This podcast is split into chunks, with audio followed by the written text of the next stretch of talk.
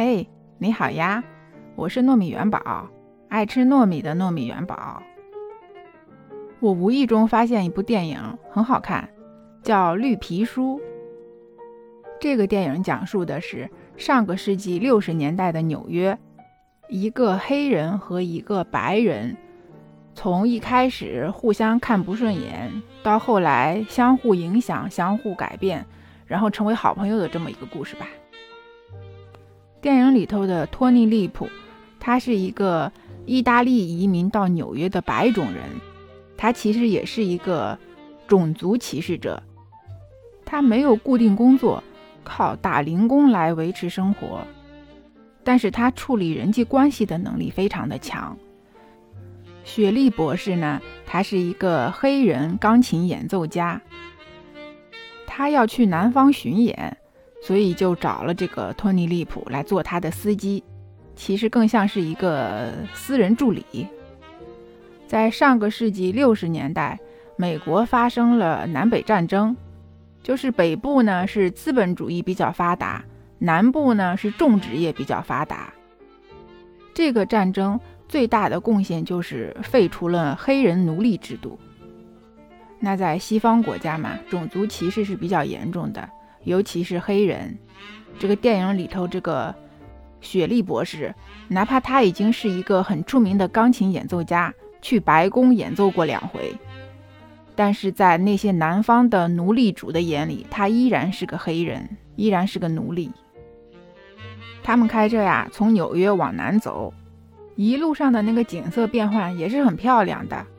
而且随着他们从北往南，那这个雪莉博士他受到的歧视也就越来越多。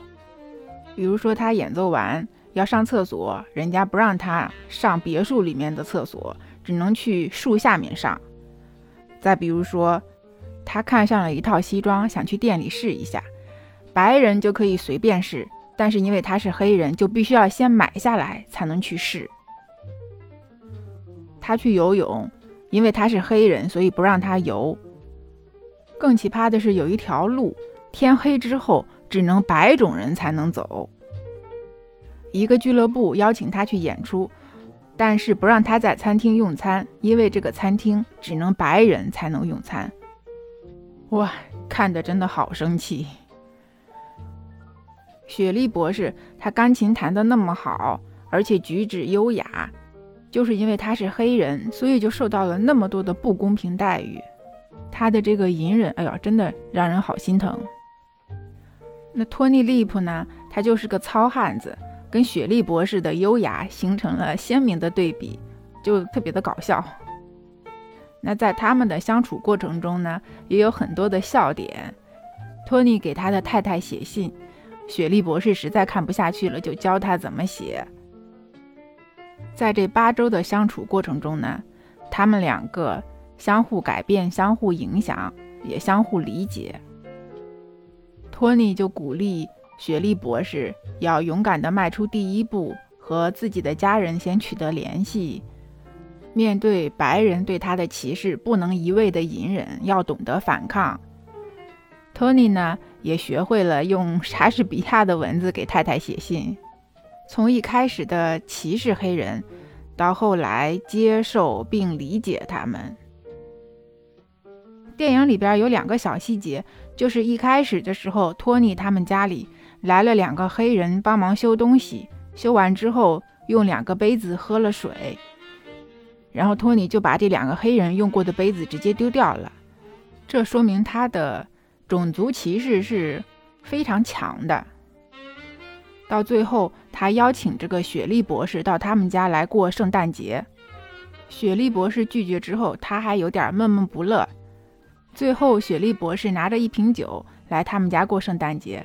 这个结局是非常暖的，一是说明托尼已经发自内心的接受了黑人，接受了这个雪莉博士；第二个也是说明雪莉博士开始主动迈出第一步，也是预示着黑人和白人的这种歧视正在慢慢消失吧。这个电影很好看，有泪点，有笑点，里边的音乐也特别好听。而且这个雪莉博士，因为他弹钢琴的嘛，哇，他的那个手太漂亮了。而且他还很优雅，翘着兰花指吃炸鸡，真的很可爱哦。你从他穿西装，你能发现，其实这个雪莉博士她的身材比例非常好，真的太完美了。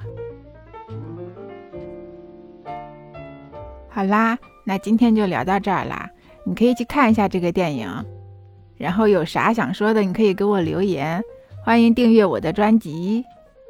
这里是糯米饭儿，拜拜。